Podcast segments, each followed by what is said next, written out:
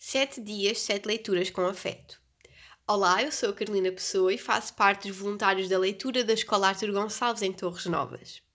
Sendo esta a última semana do mês dos afetos, achei que seria interessante partilhar convosco algumas leituras que remetem para este mesmo tema. Decidi dar início a esta proposta com o poema Quando Eu Nasci, de Sebastião da Gama.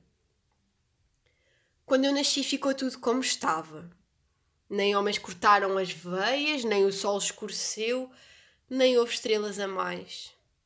Somente, esquecida das dores, a minha mãe sorriu e agradeceu.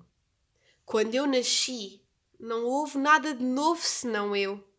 As nuvens não se espantaram, não enlouqueceu ninguém.